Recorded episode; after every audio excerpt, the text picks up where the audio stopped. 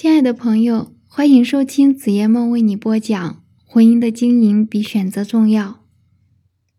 十一，把承诺进行到底。婚姻不仅仅是一纸法律契约，还包含了身体、情感上的结合。在婚姻里，夫妻双方都要热切期盼彼此感情归属的忠诚及患难与共的相互扶持。在这里，没有中间的灰色地带。你不能只做一半的承诺，而必须做到一诺千金，一诺到底。十二，回忆美好的时光。热恋期是婚姻的前导，热恋中的男女的那种一日不见如隔三秋的情感，实在非常美妙的。结婚以后，经常回忆婚前热恋时的美好时光，能唤起夫妻的情感共鸣，并在共同的回忆中增加浪漫情感。更加向往未来，从而增进夫妻感情。十三，时不时的度蜜月。新婚蜜月是夫妻俩感情最浓的时期，那时两人抛开一切干扰，进入两人的甜蜜爱情天际，享受伊甸园之乐。婚后，如果能利用节假日，每年安排时间不等的蜜月，再造。只属于两人的爱情小天地，重温昔日的美好时光，定能使夫妻感情越来越浓。十四，留足爱的时间。现代社会里竞争激烈，生活节奏日益加快，每个人的工作都十分繁忙，有不少人因此忙于事业而顾不上夫妻间的感情生活，以致两人经常不一不能一起吃饭休息。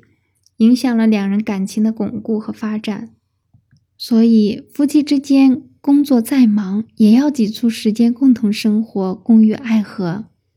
十五，保持性生活的新鲜。夫妻生活是联络夫妻感情的重要途径，良好的性生活是巩固和发展夫妻感情的必要保证。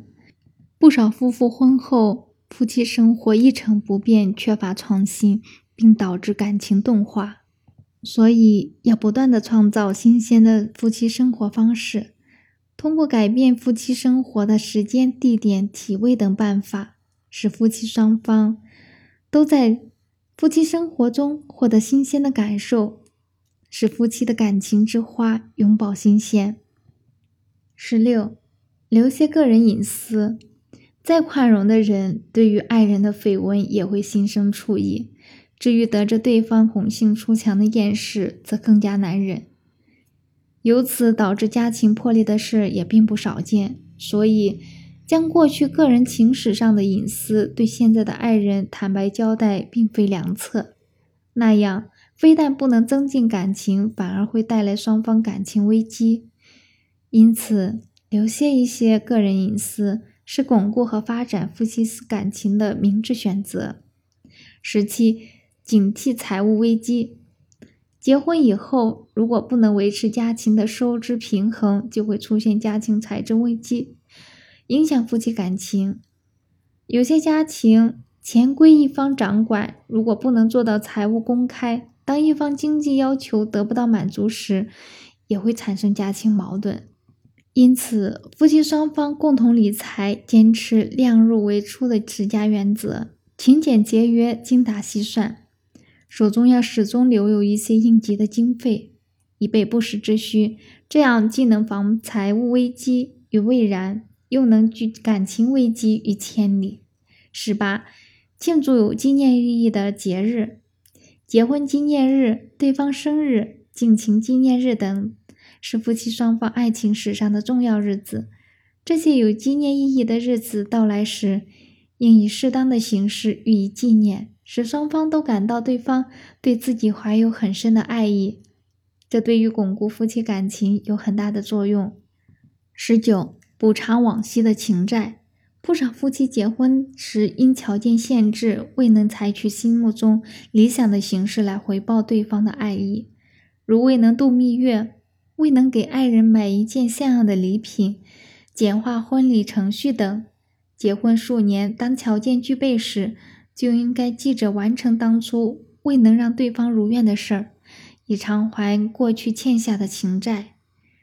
这会使对方觉得你是个重情的人，爱你之情便会倍增。如不少男性婚后给爱人买首饰，许多已过而立之年的夫妇补拍结婚彩照等。二是别忘和爱人吻别。你绝对想不到，当你急着出门的时候，匆匆一吻有多么大的魔力。临别时的一吻，能把你们彼此的心紧紧地系在一起，让你一整天都沉浸在甜蜜中，好像他从来没有离开过似的。如果你因公出差，也别忘了打个长途电话，让他知道你的心好端端的放在他那儿。有人说，婚姻是爱情的坟墓。不知道说这话的人有没有真正用心去经营自己的婚姻？婚姻并不是一个男人和女人因为相爱走到了一起，然而组成了一个家庭，然后过着柴米油盐的日子，而是要男人和女人进一步用心去培植爱情之花的生计。只有这样，我们才能得到自己想要的幸福。所以，一定要清楚，幸福是一辈子的事情。女人的幸福只有靠自己把握，把握幸福是很难的一件事。为了自己的幸福，女人需要用一辈子去努力追寻。本集播讲完毕，全书到此结束。亲爱的听众，播讲之中如果有不足之处，请与我留言，给予我指正。后续有什么想听的内容，什么想听的故事，也可以给我留言，我来为你播讲。